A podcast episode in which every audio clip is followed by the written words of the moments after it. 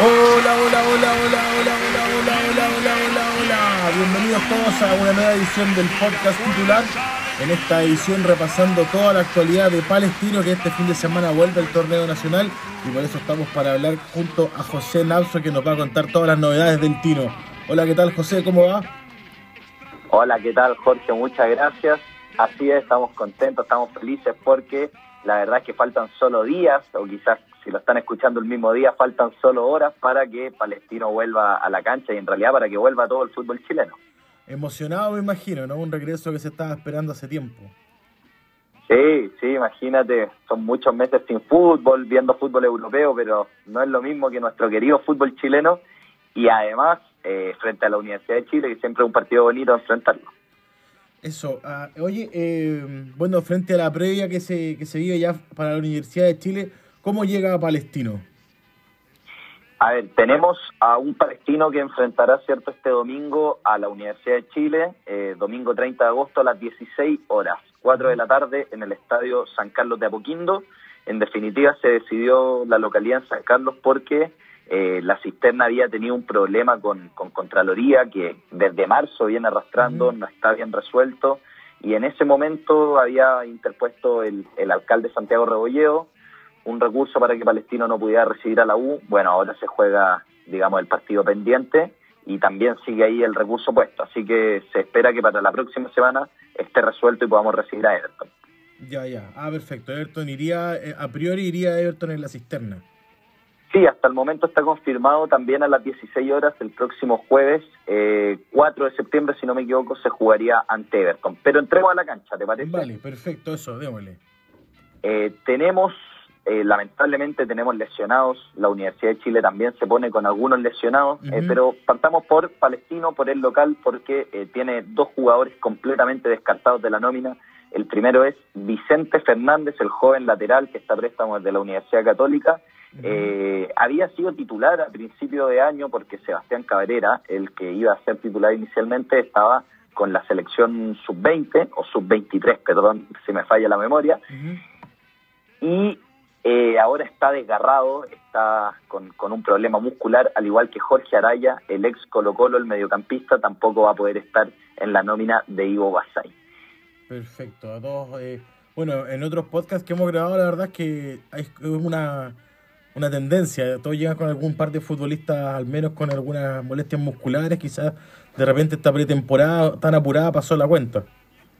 Y vimos que también sucedió en Europa, la verdad es que la inactividad yo creo que pasó la cuenta y hubo otro, que este a mi juicio es el más grave, porque eh, uno de los mejores jugadores de Palestino, Guillermo Soto, el lateral, se retiró con graves molestias, un poco apretado el día martes o miércoles, eh, pero al parecer fue solo un susto que le impidió entrenar al 100%, pero que no le va a impedir ser de la partida ante el equipo azul.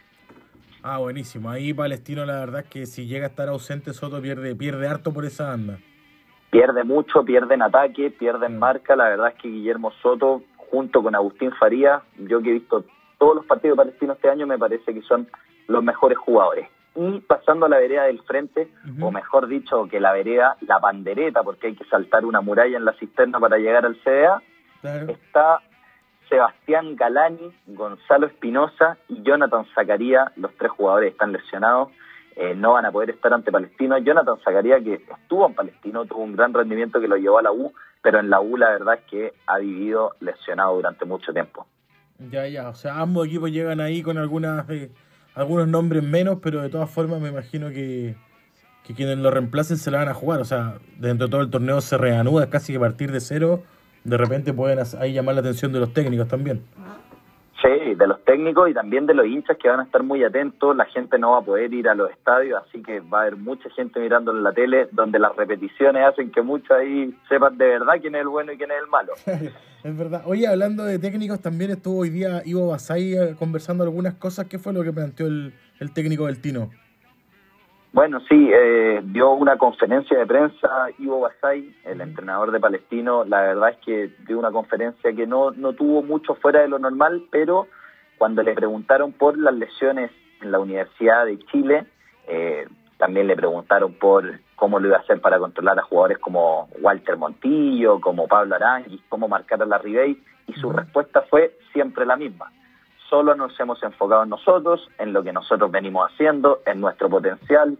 No hemos mirado mucho al frente, estamos trabajando en lo nuestro, llevamos mucho tiempo trabajando. Básicamente, eh, hemos pensado en nosotros y no hemos pensado en el resto. Uno le puede creer o no, pero esa es la respuesta y, la verdad es que Basay se ve bastante convencido en el trabajo que ha hecho Palestino.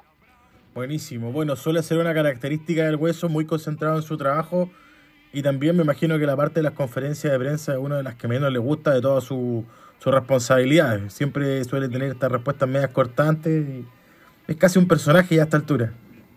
Sí, y me parece que, tiene con qué hacerlo. Ha, tenido un gran rendimiento en Palestino, eh, se lo ha ganado y, eso le ha llevado a que el día de hoy, la verdad es que en las conferencias de prensa, habla y dice lo que hace. Esa consecuencia yo creo que en Palestino eh, lo tiene muy cómodo.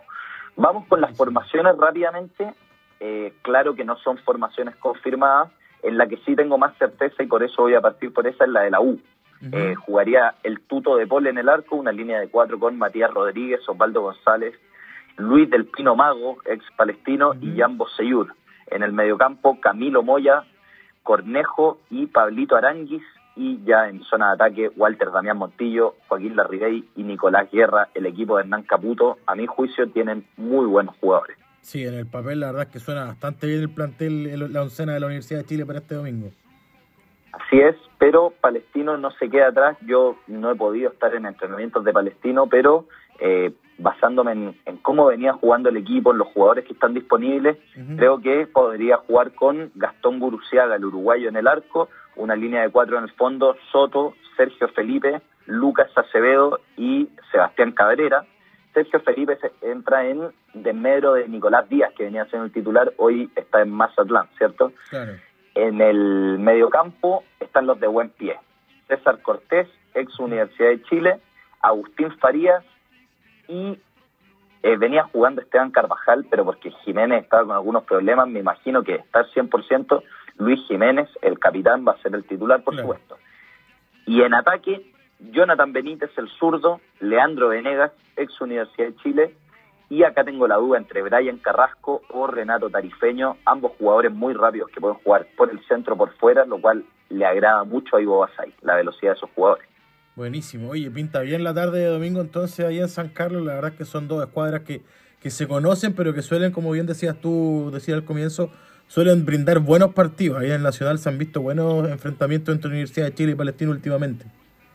Sí, animan lindos partidos. Eh, Además, Palestino tiene fuera jugadores como Matías Campos López, tiene variantes, la Universidad de Chile lo mismo. Y el último partido que animaron también fue muy lindo, recordemos, en septiembre del 2019, en el Estadio Nacional. Palestino vence a domicilio por 3 a 2 a la Universidad de Chile. Un partido muy lindo porque además marca Venegas, pero Venegas marca para la U en ese momento y en Palestino marca Roberto Gutiérrez un doblete y Cristóbal Jorquera. Así que esperemos, al menos de mi parte, subjetivamente hablando, que se pueda repetir esto, ¿cierto? Bueno, sí, obviamente, me imagino que toda la gente que está acá atenta al podcast de Palestino está esperando más o menos lo mismo. Oye, eh, para, refrescar un poco la memoria, ¿cómo venía Palestino antes de este, de este parón producto de COVID-19? Eso, vamos rapidito. Eh, Palestino, al menos en lo que es torneo nacional, venía sexto lugar, estaba bastante bien ubicado con 12 puntos a 7 puntos del puntero Universidad Católica y por sobre ocho puntos del colista Santiago Wanderers. Eso sí, Palestino ya había jugado más partidos, Palestino lleva 11 partidos este año porque había estado jugando Copa Libertadores. Eh, Palestino este año tiene cuatro triunfos, cuatro empates y tres derrotas, 14 goles a favor, 12 goles en contra y tres vallas invictas. Eso le permitió en Libertadores poder superar a Cerro Largo con una gran goleada en San Carlos de Apoquindo por 5 a 1 pero eh, en la siguiente fase quedó agónicamente fuera ante Guaraní allá en Paraguay en un partido que la verdad fue muy triste porque Palestino tenía todo para entrar a fase de grupos y, mm. bueno. Sí, qué, buen, buen, refresh. La verdad es que ahora me acordé también de ese partido ahí donde estuvieron a punto de meterse en zona de grupos, que la verdad es que parecía que el Tino tenía el fútbol y de repente se perdió un poco la clasificación acá. Claro, claro, se perdió un poco acá la clasificación, se pierde por 1 a 0 eh, allá partimos ganando, lo empatamos con, un buen gol de Leandro Venega Eh, y Palestino quería replicar lo que había hecho en la Libertadores 2019, donde eliminó a Deportivo Independiente de Medellín, eliminó a Talleres de Córdoba y entró a la fase de grupo. Ahora solo pudo eliminar a Cerro Largo, los uruguayos, y no se la pudo con los paraguayos de Guaraní. Los goleadores de Palestino. Los, paraguayos, perdón, son bravos los paraguayos en la Copa. Sí, indudable, son, son muy bravos y era Guaraní o Sao Paulo o Corinthians, perdón, y la verdad es que Guaraní elimina a Corinthians, elimina a Palestino y se mete a un grupo que era, con mucho respeto, era un grupo accesible. Estaba Tigre de Argentina, estaba Bolívar de Bolivia y Palmeiras, que era el más duro, pero Palestino podría haber peleado por el segundo lugar en ese grupo. Sí, perfectamente. Claro, obviamente Bolívar iba a pelear eh, a la altura, pero de verdad es que a los equipos chilenos eso no le afecta tanto. No, no como tanto a los, a los brasileños o a los argentinos. Tigre además con un menor presupuesto por estar en la B, no, la verdad es que estaba accesible, mejor ya no darle más vuelta al asunto. Oye, y, eh, finalmente lo, último para hacer el refresh es que eh, Palestino tiene un particular goleador este año. Agustín Farías lleva cuatro goles y también es el máximo asistente con dos asistencias, así que Agustín Farías está completando un gran semestre. Leandro Venegas también tiene cuatro goles, pero es su pega ser goleador. Agustín Farías es un mediocampista defensivo. Así que ese es el recorrido express de los 11 partidos que ya Y lo último entonces, buenísimo, bueno, que, se está realizando en Palestina, en Palestino, perdón, ¿cómo fue esto junto a una cooperativa?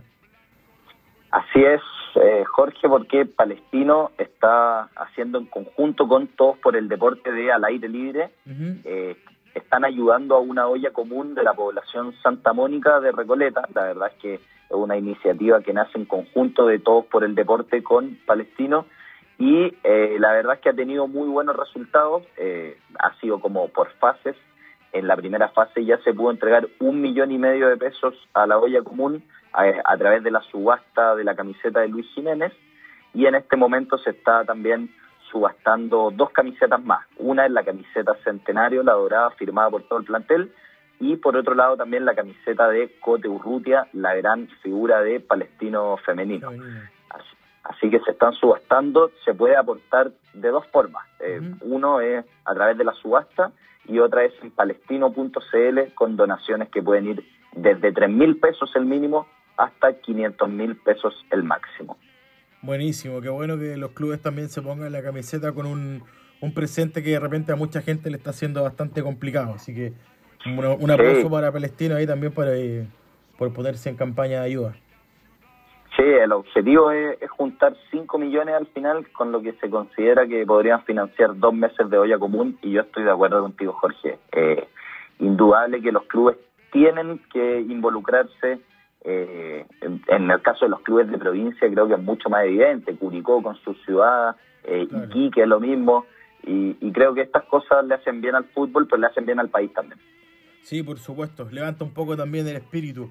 José, buenísimo informe. Me imagino que todos los hinchas de Palestina también deben haber quedado al tanto. Yo desde ya te doy las gracias, te mando un abrazo y a ver cómo nos va en el podcast de la próxima semana, donde seguramente estaremos analizando un poco el partido de, de Palestino frente a la Universidad de Chile. Les deseo a todos los paisanos que, a todos los paisanos, perdón, que sea un partido de tres puntos.